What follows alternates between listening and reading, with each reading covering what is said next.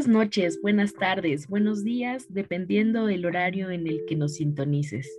Es una es más un gusto compartir con ustedes a través de este, de este medio para el equipo de Ser contactarnos y hablarles de temas que a todos y a todas nos mueven o nos han hecho clic en algún momento.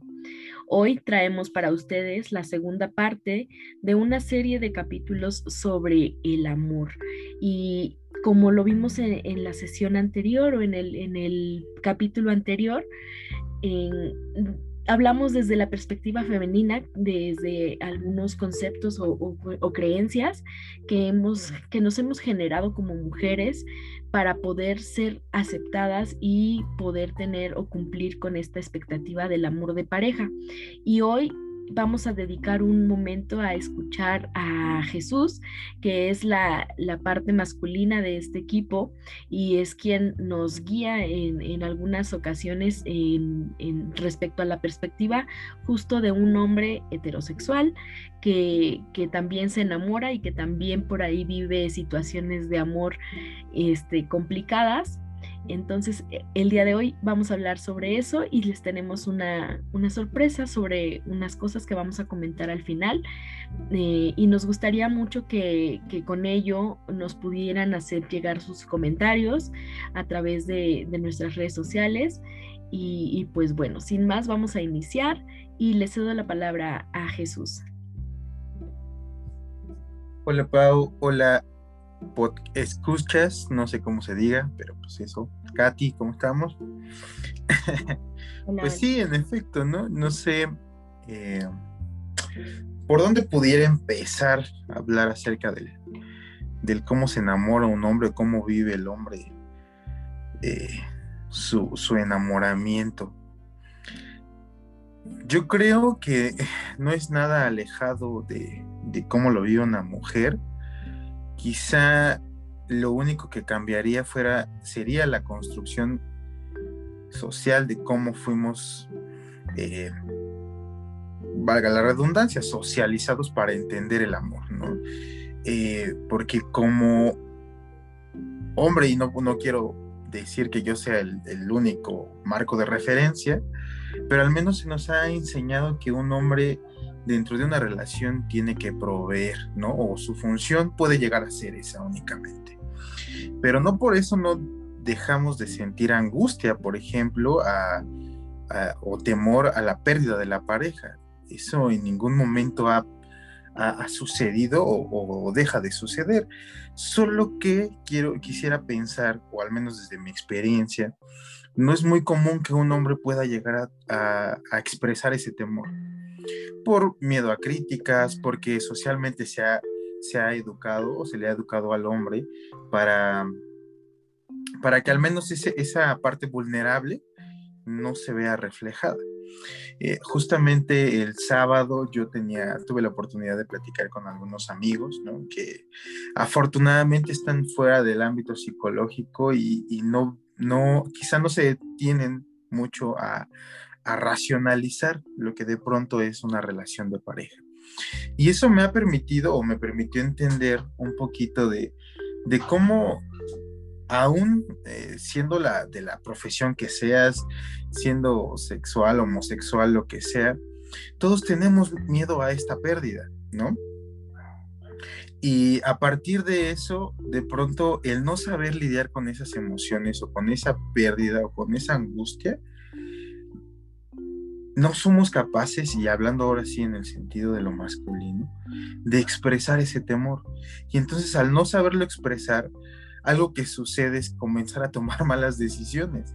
Porque entonces yo, yo escuchaba un pensamiento que me pareció muy obsesivo y que fue, es que antes de que me la hagan, pues quizá yo la puedo hacer, ¿no? Y entonces yo decía, ok, ¿y por qué mejor no preguntas o comentas con tu pareja que lo que estás viviendo también te está poniendo en una situación en donde no sabes qué está pasando y quisieras que se aclare. Yo creo que a partir de ahí es donde, donde empieza mucho este tema, ¿no? otra cosa que de pronto yo he escuchado de los de, algunos amigos y que de pronto es, eh, pues es que si una oportunidad se da y no la tomas en ese momento, ya no va a volver a suceder.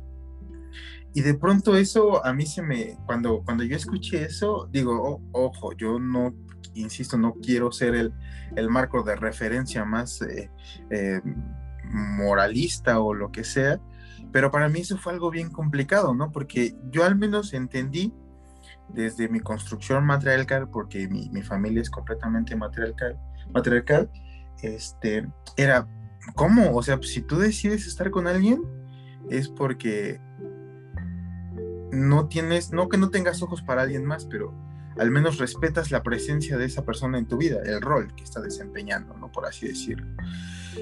Y, de pronto para mí fue como, ¿en qué momento un hombre llega a, a, tomar esa decisión? ¿no? Porque al final me, me, di cuenta que incluso en una relación, o, lo que pudiera llegar a empezar a, fragmentar una relación, es que se vive en una relación unilateral. O sea, no sé si me explico. Que de pronto es... Em, yo hombre me llega esta oportunidad y la aprovecho. Ah, pero si mi pareja lo hace, ella aprovecha una oportunidad que también a ella se le presenta y yo la descubro, el indignado quien pudiera llegar a ser, ¿no? Siendo que yo previamente quizá cometí la misma situación. Entonces a partir de ahí es, es justamente este tema. Yo creo que no, no nos educaron para ver más allá de la relación como una forma de, en la que el hombre pueda proveer, ¿no? Ya en algún momento eh, Marx hablaba acerca del carácter social del, del hombre y justamente decía, ¿no? El hombre cree tener eh, la función de proveer y eso es lo que le denota su, su, su simbolismo, puesto que se ha socializado para brindar el sustento económico a, la, familia. Sin embargo, toda la naturaleza de la familia recae en la, en la mujer. Es decir, decía por ahí, el, hombre realmente no tiene como tal una función dentro de la pareja. Y eso es algo bien, socialmente bien triste, porque al final eh, pudiera yo entender, ¿no? Que no nos educaron para expresarnos más allá. Y de pronto por eso tenemos mucho este tema de, los papás que, que, de los padres, que, es, pues yo soy buen padre, ¿por qué? Porque le doy a mi hijo dinero, ¿no? Porque me voy a trabajar y esa es mi forma de proveer, ¿no? Pero de pronto, y hablo en, en, en algunos casos, en donde el padre, pues justamente se vuelve un padre más afectuoso, ¿no? Y que a lo mejor le puede brindar un poco más de de, sanidad a la relación en tanto que se permite expresar lo que, lo que se siente como, como vulnerable. Pero también ahí me llama la atención porque de pronto es cuando un hombre se muestra vulnerable, cuando un, hombre mm, expresa lo que le duele y que, y que de verdad es algo muy complicado porque socialmente no nos enseñan cómo hacerlo. Ahí es donde, donde quizá el canal de comunicación entre la pareja se, desvirtúa, ¿sabes? Porque tampoco la mujer está preparada para entender esa parte vulnerable del hombre. Y entonces es, por ejemplo, yo lo veo con, con, mi actual pareja, ¿no? Que de pronto es, este, yo le platico cosas de mi vida que de pronto a nadie le platico. Y para ella es como algo muy curioso, ¿no? Y, de repente quizá en algunos momentos como que hace una broma, un, un chistorín por ahí y, yo de pronto es, espérate, pero pues para mí es algo complicado de expresar y que de pronto lo entiendas como, como que un hombre tiene que vivir eso, ¿no? Es como, también como, como que el canal de comunicación no, es, no se vuelve como el mejor en ese sentido, ¿sabes? Entonces yo creo que muchas veces el, el canal por el que tú le expresas la emoción a tu pareja, en este caso, en mi caso, como yo como hombre a una mujer heterosexual, como, como bien lo mencionabas, de pronto no es como el mismo canal con el que ella descifra el mensaje, ¿sabes? y de pronto resulta un poco complicado. Pero al final de cuentas yo creo que lo que pudiera apoyar mucho en este ámbito de la, de la relación de pareja es en qué, de qué manera yo puedo entender ese canal, ¿no? Porque también de pronto, por ejemplo, a mí como hombre, yo te puedo decir que esto de que los hombres no, no encontramos las indirectas, eso es cierto. Y no porque seamos autistas, no porque no, vamos, me acuerdo muy bien cuando, cuando estaba en este proceso de cortejo con, con mi pareja, de pronto era, este, yo le, yo le preguntaba, literalmente yo le preguntaba, oye, eh, ¿te, gusta esto? O sea, ¿te, gusta, ¿te gustaría ir al cine? ¿O te gustaría que yo eh, tuviera un poquito más de muestras de afecto en público? y me decía, es que tú eres hombre, tú debes de saberlo, ¿no? Y yo así de, espérate, pues si te estoy preguntando, porque pues en algún momento habíamos quedado que hasta que pues tú me dieras el sí, yo te lo propusiera, como que la muestra de afecto tenía que verse, ¿no? Y entonces era, pero, pero es que tú eres hombre, tú debes de saber, ¿no? Y yo así ok, ok, ok. Y luego entonces pasaba otro tiempo y llegaba otra conversación en la que yo le decía, este, ¿te gustaría, no sé, que nos fuéramos al cine a, a ver una película? Y me decía sí, y yo le preguntaba, pero ¿cuál te gustaría ver? Para considerar como su opción, ¿no? Porque al final yo te puedo decir, pues vamos a ver una película de terror y tú bien me podrías decir que no, ¿no? O a lo mejor yo no quiero ir al cine. Y entonces era, o te gustaría ir a comer, no sé. Y yo, ¿cómo no sabes? Pues es que tú eres hombre, deberías de saberlo, ¿no? Ajá.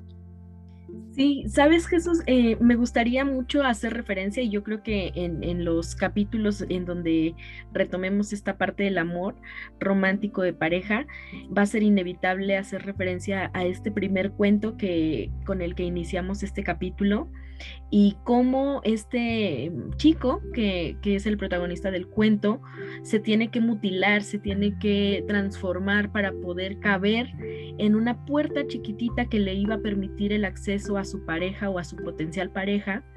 Y creo que tiene mucho que ver con lo que estás diciendo. Y también vienen a mí las imágenes de los cuentos que no les voy a decir de cuáles, pero de estos que en donde el príncipe literal ya sabe qué se tiene que hacer y la princesa únicamente está ahí para ser rescatada, para ser este objeto, ¿no? De, del deseo y del amor del príncipe. Y, esto que acabas de decir eh, me parece importantísimo resaltarlo porque quizá tú eres un hombre que ya se ha deconstruido y que, y que ahora se da la oportunidad de dialogar así con su pareja, pero muchos hombres siguen pensando que ellos tienen que decidir y que ellos tienen que elegir sin preguntar o sin cuestionar a su pareja sobre lo que se desea o se quiere en la relación, ¿no?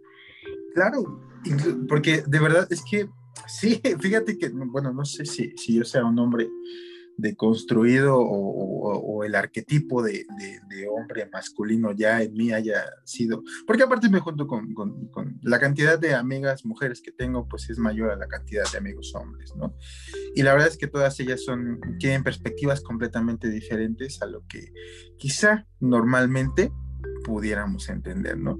Pero, pero sí, algo que me empezó a generar mucho conflicto, sobre todo porque mm, yo quizá no había tenido una pareja que de pronto yo tuviera que empezar a descifrarla en todos los aspectos, ¿sabes? Y me parece que para mí fue un poquito al principio muy complicado porque era, este, para mí era literalmente considerar su, su punto de vista para entender si lo que yo estaba haciendo era correcto o no, o podía, podíamos disfrutarlos ambos, ¿no? Por ponerte otro ejemplo, hace algunos años eh, yo tenía una, una mejor amiga, ¿no?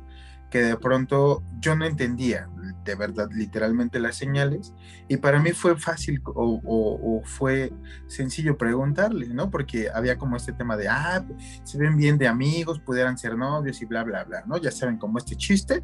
Y entonces un día, eh, yo al notar como que ella seguía este, este juego, un día le pregunté, ¿no? Oye, oye, si te gustaría que fuéramos novios, ¿Hay, ¿hay alguna posibilidad? Y me dijo, no, todo como amigos. Ah, perfecto.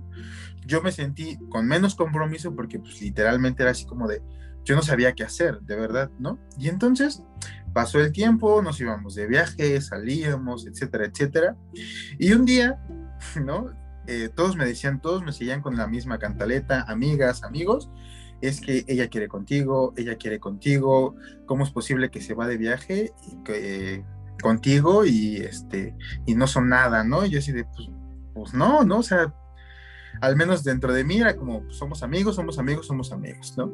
Hasta que en algún momento, después de muchos viajes, después de muchas salidas, después de mucho tiempo pasar juntos, eh, pasó, fuimos a una fiesta, un día me dijo, ¿sabes qué? Este, te voy a tener que eh, bloquear tantito de, mi Facebook, mm, este, luego te cuento por qué, y ya nunca supe de ella.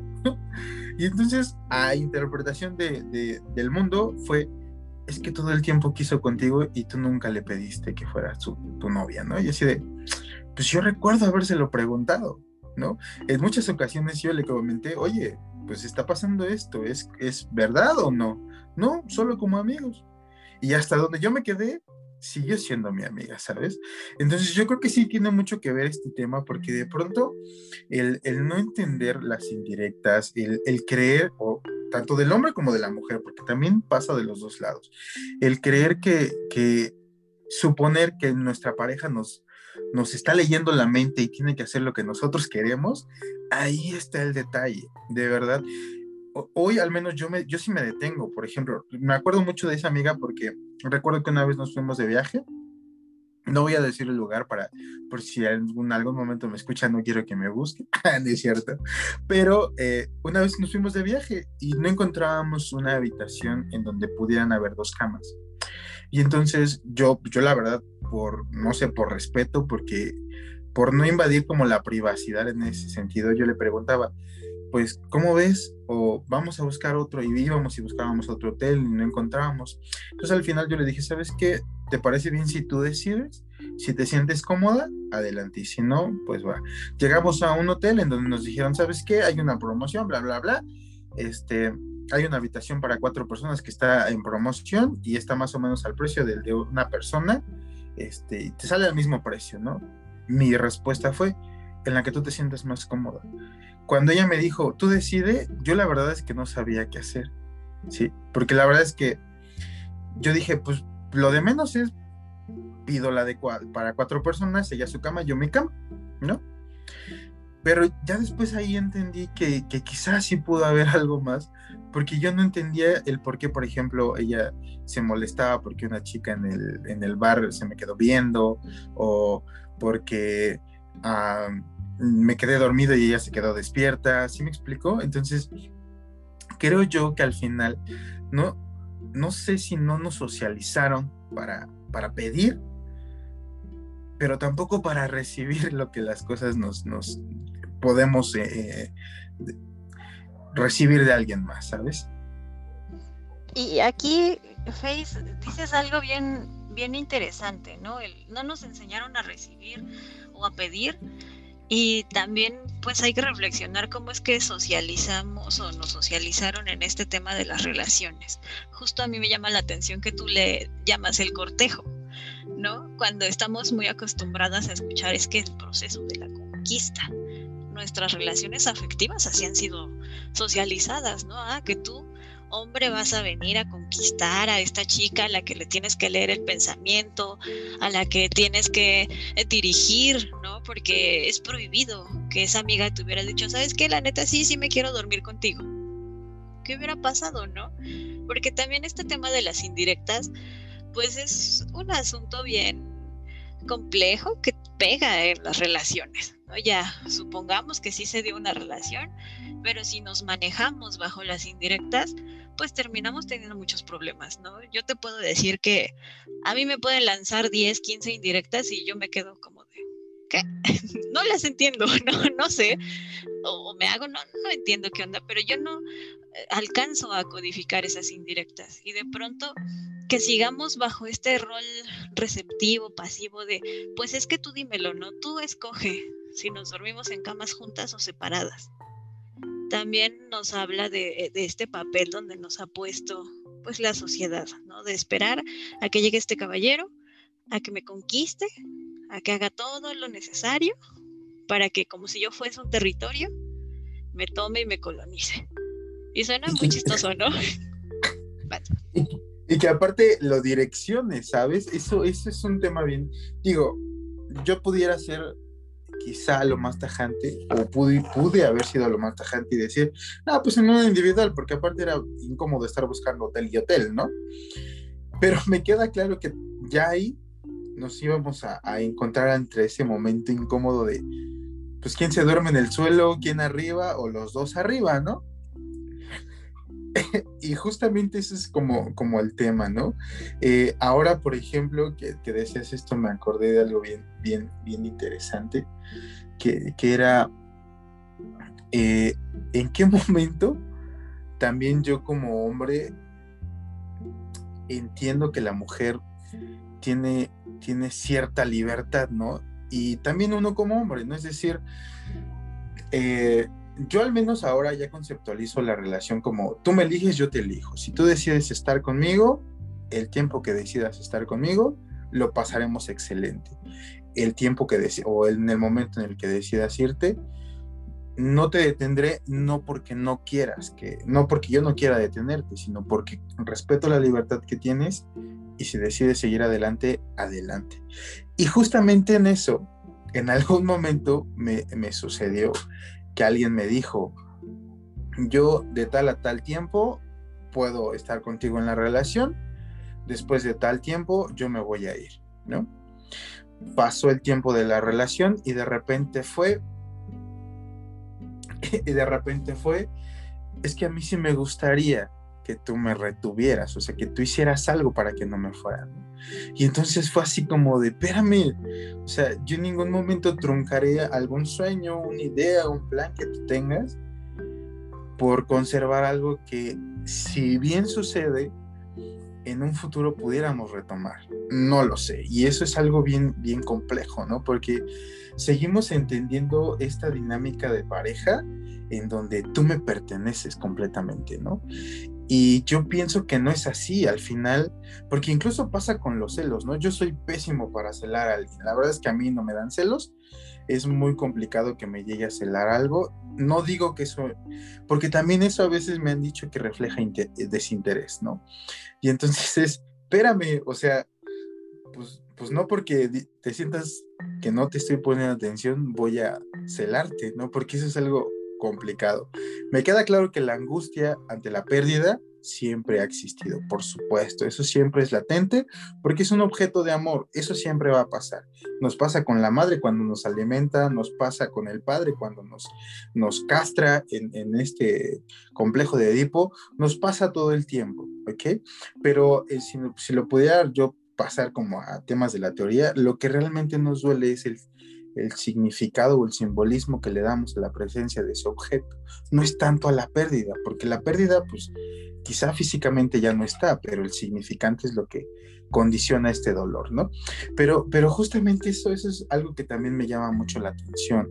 Eh, el hombre, aunque, y, y, y si lo pudiera poner, quizá, no sé, a lo mejor eso generaría más controversia, pero yo creo que en la mayoría de las mujeres, aún siendo muy racionales, no se nos olvida esta parte primitiva y territorial, ¿no? Y entonces, eh, al hombre sí se le pide la, protección, ¿sabes?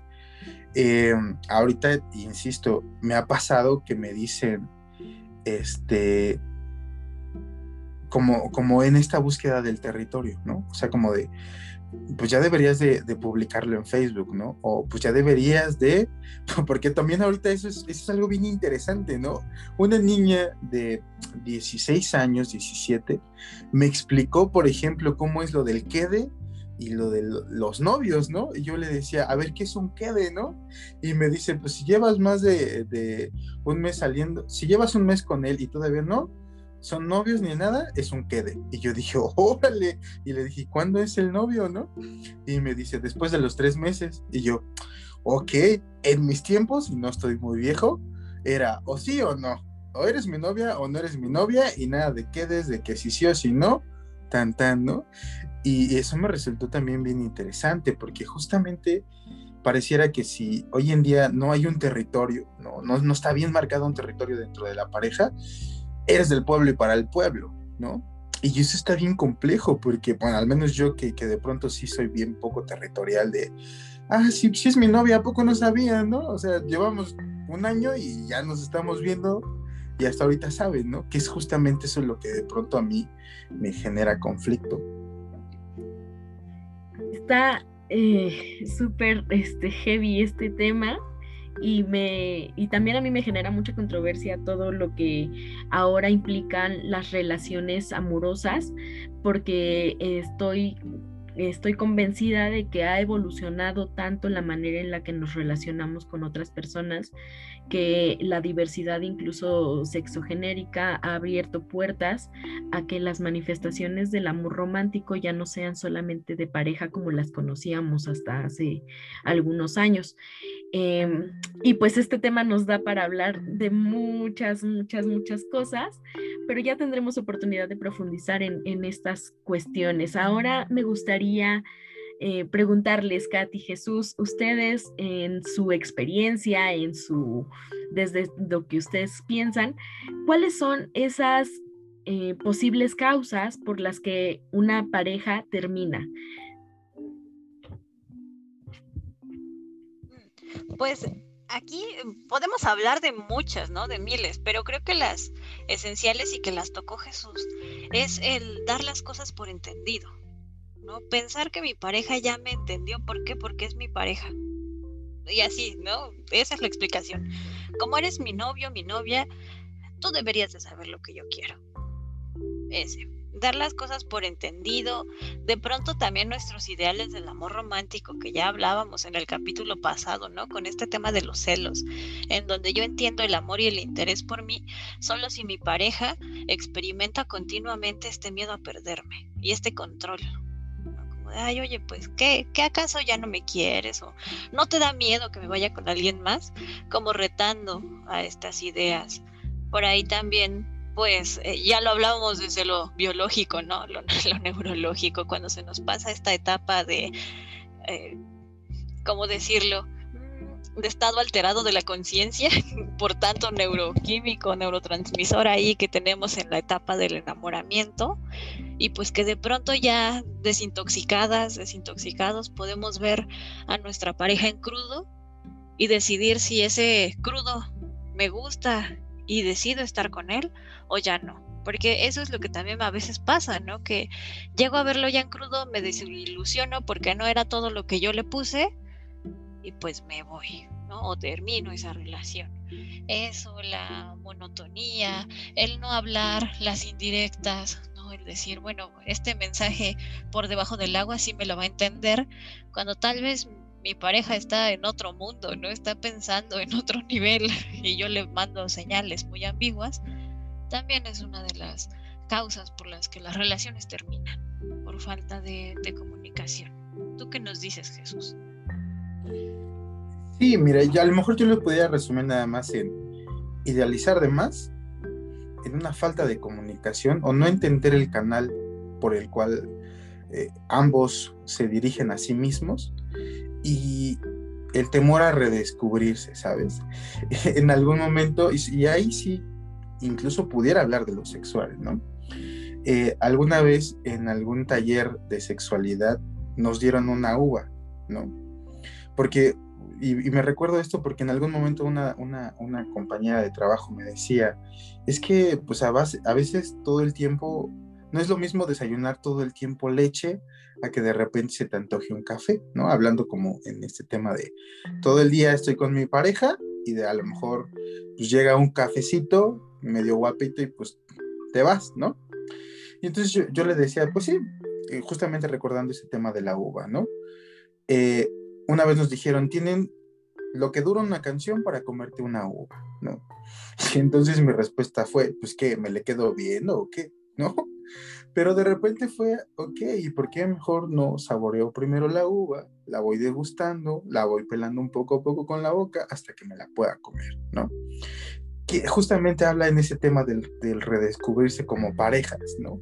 Que sí, a lo mejor todos los días te dan eh, café con leche, pero a veces te lo puedes comer con un pancito, otro día con una dona, otro día puede ser un café solito. Y justamente es eso, ¿no? Evitar la, la monotonía. Al final de cuentas, el que tú conozcas a tu pareja no implica que todo el tiempo sepas lo que quiere. ¿no? Y eso es algo padrísimo, que al final, que tu pareja te llega y te, te, pueda venir a decir qué es lo que le gustaría que le hicieras o cómo le gustaría que vivieran la, la relación sería magnífico, creo yo. Sí, yo estoy completamente de acuerdo con ustedes. Sí, Katy, ¿vas a decir algo? Sí, justo en esta parte del redescubrimiento, asumir que también somos personas cambiantes, que no somos estáticas. Puede que de inicio eh, conocimos a nuestra pareja y vimos algunas cosas y que al paso del tiempo pues se van modificando. Esto también implica ese reto, ¿no? De cada día conocer a esta pareja que tengo al lado, de volver a mirarla, de volver a, a, como dice Jesús, a explorar esas texturas, a explorar ese reconocimiento nuevo, esas nuevas formas de ser y de estar, ¿no? Entonces, creo que esa sería la alternativa para quienes eh, por ahí puedan tener miedo a que una relación larga o una relación que empieza a apagarse, pues no se apague. Claro. ¿Saben qué me gustaría a mí poner sobre la mesa también? Eh, es algo que, con frecuencia se ha presentado en, en los espacios en donde yo colaboro y es que las relaciones ahora también terminan antes de haber empezado. ¿No? Este, este tipo de ideales que mencionaba Jesús, eh, el tener expectativas altas que te impiden relacionarte con el otro y comprometerte o tener una relación estable como la conocemos. Este, también creo que es importante que la, que la pongamos sobre la mesa porque es una de las razones por las que las relaciones terminan aún sin empezar, ¿no? Eh, es, es muy, muy frecuente. Y pues bueno, Una vez más, me gustaría invitar a todas las personas que nos escuchan a que nos compartan sus comentarios, sus preguntas a través de nuestras redes sociales, a través del Instagram, a través del Facebook. Este, nos pueden hacer llegar comentarios, nos pueden hacer llegar preguntas, dudas sobre lo que eh, les vamos platicando en estos episodios. Eh, les recuerdo el correo electrónico que es consultorio psicológico 113 arroba gmail.com y quedamos pendientes de continuar con esta serie de capítulos sobre el amor. Esperamos que el día de hoy haya sido grato para ustedes escucharnos y pues bueno, no olviden dar like y compartir a, a, las personas que ustedes crean que esto les puede servir o ayudar o entretener, aunque sea un poquito. ¿Algo que quieran agregar, Jesús? Este, Katy, pero yo es que extraño a Jessica. Extrañamos a Jessica, esperemos que el, siguiente podcast esté con nosotros. Ya saben que el, trabajo es trabajo y es algo que siempre se ha respetado. Yo quisiera decirles nada más, hablen con su pareja, redescúbranse y vivan su relación al máximo.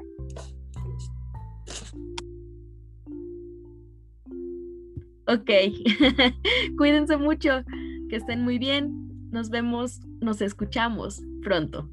Bye. Bye.